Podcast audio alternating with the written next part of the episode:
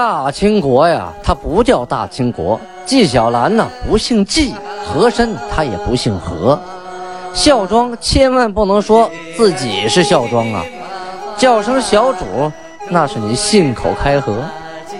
摆手绢的是妓女，肯定不是格格。今天呀，就听俊贝勒讲一段清朝历史正说的《清通鉴》。听众朋友们，大家好，下面呢，咱们继续播讲《清通鉴》啊。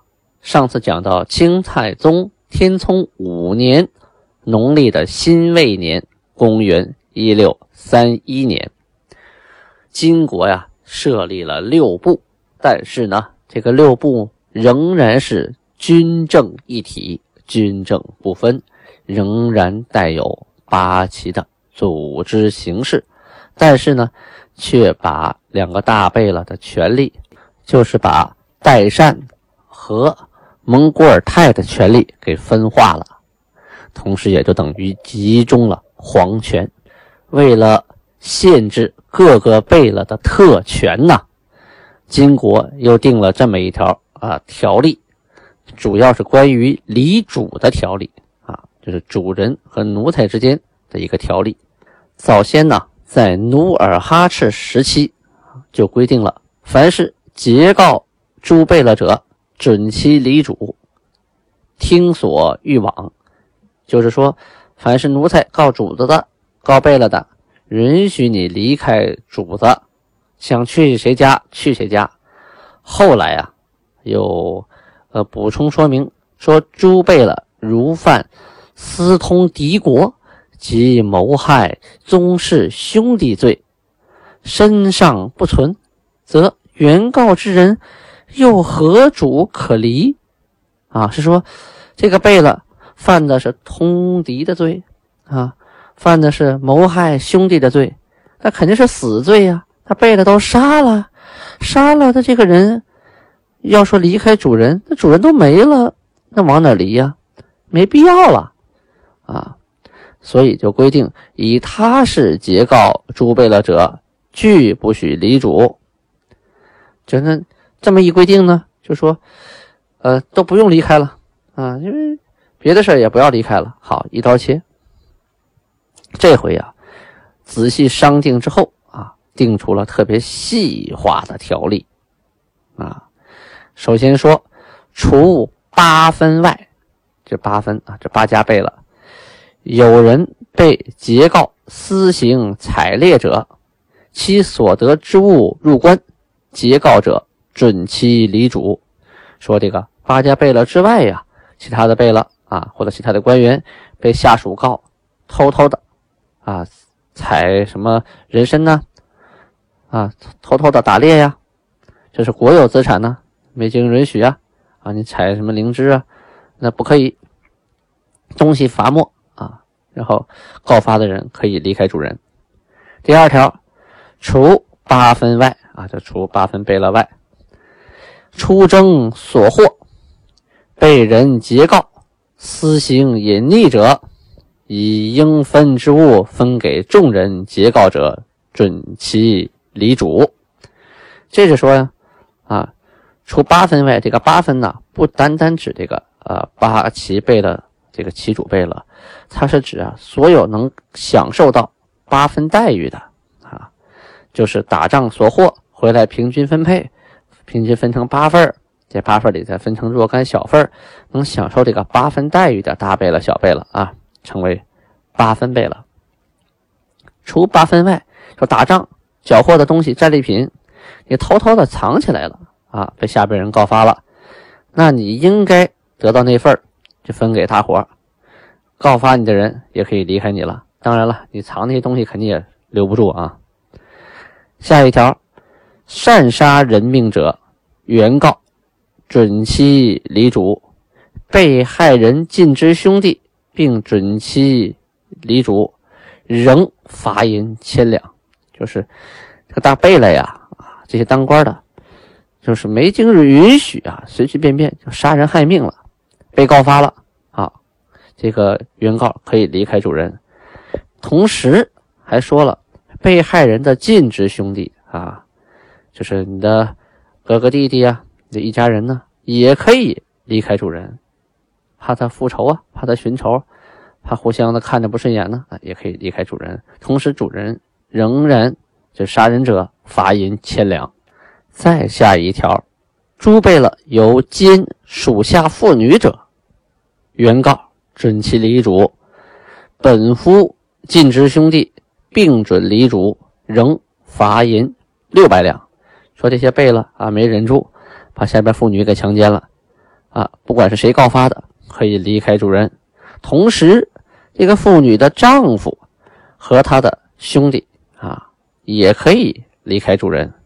不在他家待着了，同时主人要罚银六百两，就这个犯事的人要被惩罚诸备了有将属下从征效力战士隐匿不报，并以未效力之私人冒功滥谏者，许效力之人截告，准其离主，仍罚银四百两。这是又一条了啊，什么意思呢？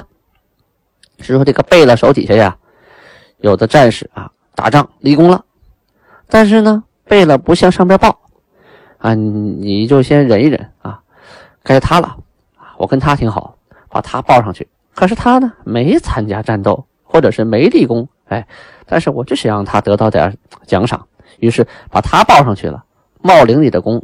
这种情况你可以告他，你告他。也允许你离开你的主人，同时，这个主人要罚银四百两，啊，很详细啊。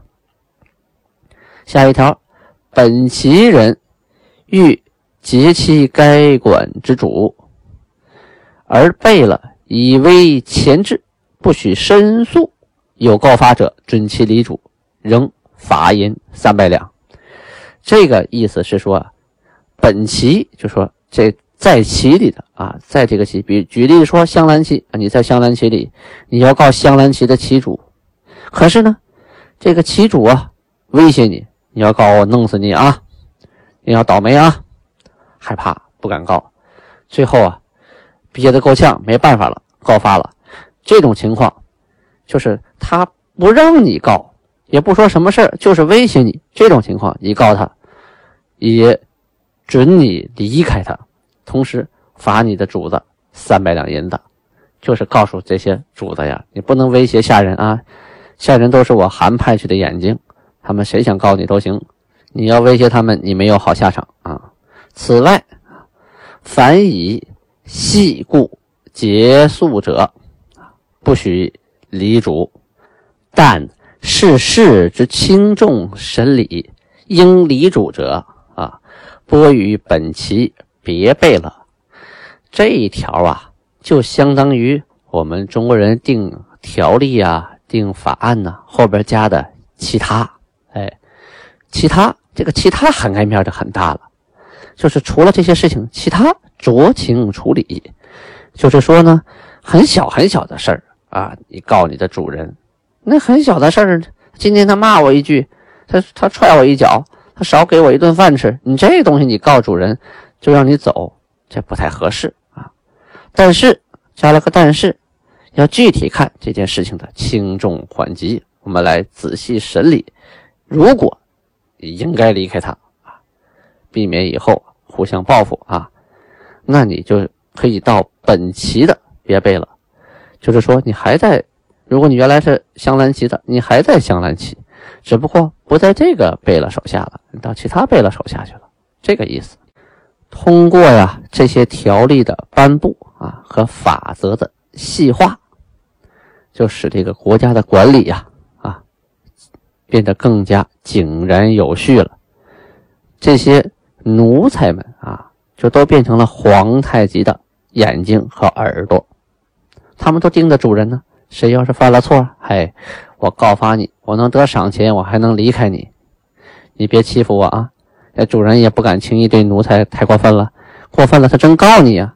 谁敢保证自己没点什么事儿呢？是不是？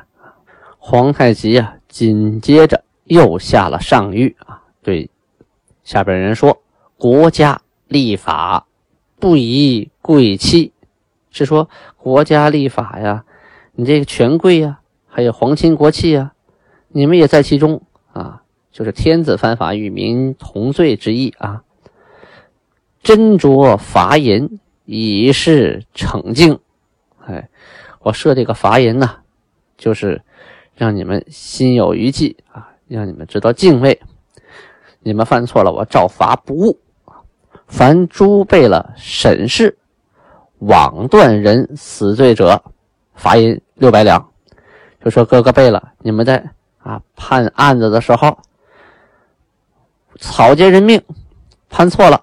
就判人死罪了，要罚你六百两银子；枉断人杖赎等罪，仍不奉谕旨，私遣人与外国交易，或代物职业，或擅取民间财物马匹，或将本旗人女子步行抱步，短价收纳在家者，均罚银二百两。下面解释一下这段话啊，罚二百两的都有什么罪呢？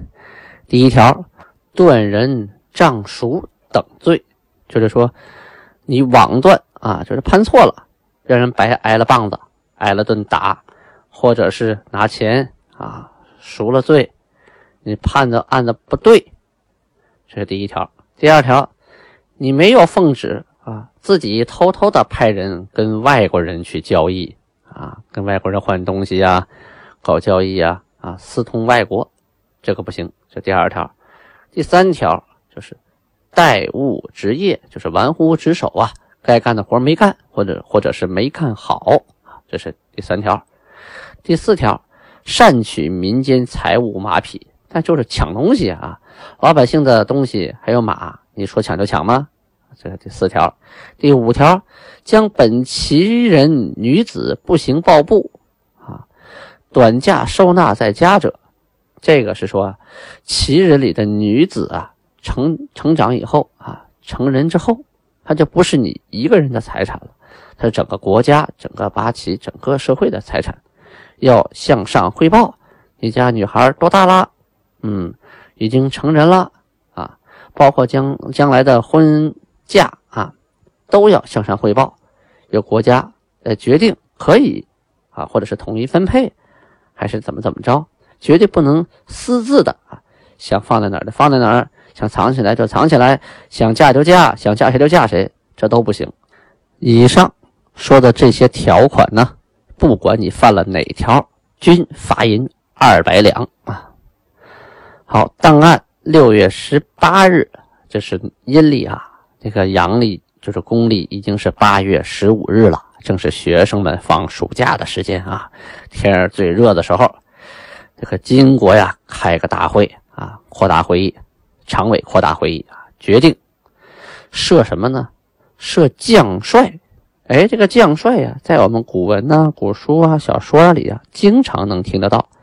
可是，在女真八旗里边，金国的八旗里边。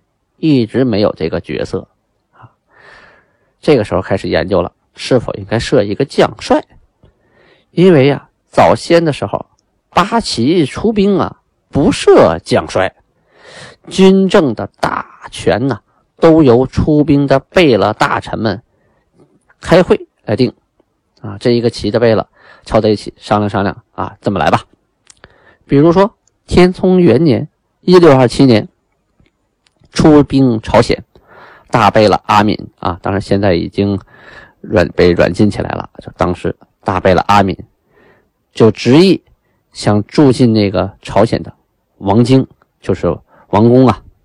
当时吉尔哈朗、岳托等等贝勒就主张啊，跟朝鲜国王啊定盟议和啊，签好了东西就撤了，别打扰人家生活，差不多就行了。只要把这个城下之盟签订了，我们的任务就完成了。同时，我们带的是重兵啊，啊，这个不能骑胜不顾家呀。我们在朝鲜待时间长了，万一有人打我们都城怎么办呢？啊，明朝和蒙古那边要偷袭我们，我们怎么办呢？得赶紧撤回去啊！当时啊，会议的结果呀，七个旗的背了啊，意见一致，唯独阿敏。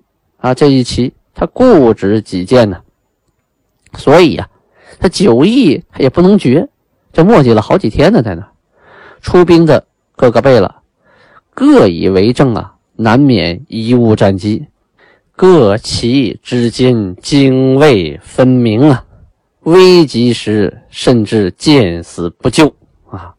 这个泾渭分明啊，不是我们平常说的说那个经纬啊，是经线、纬线，一个竖线，一个横线啊，南北东西，不是那个意思。这个泾渭，泾是泾河啊，渭是渭河。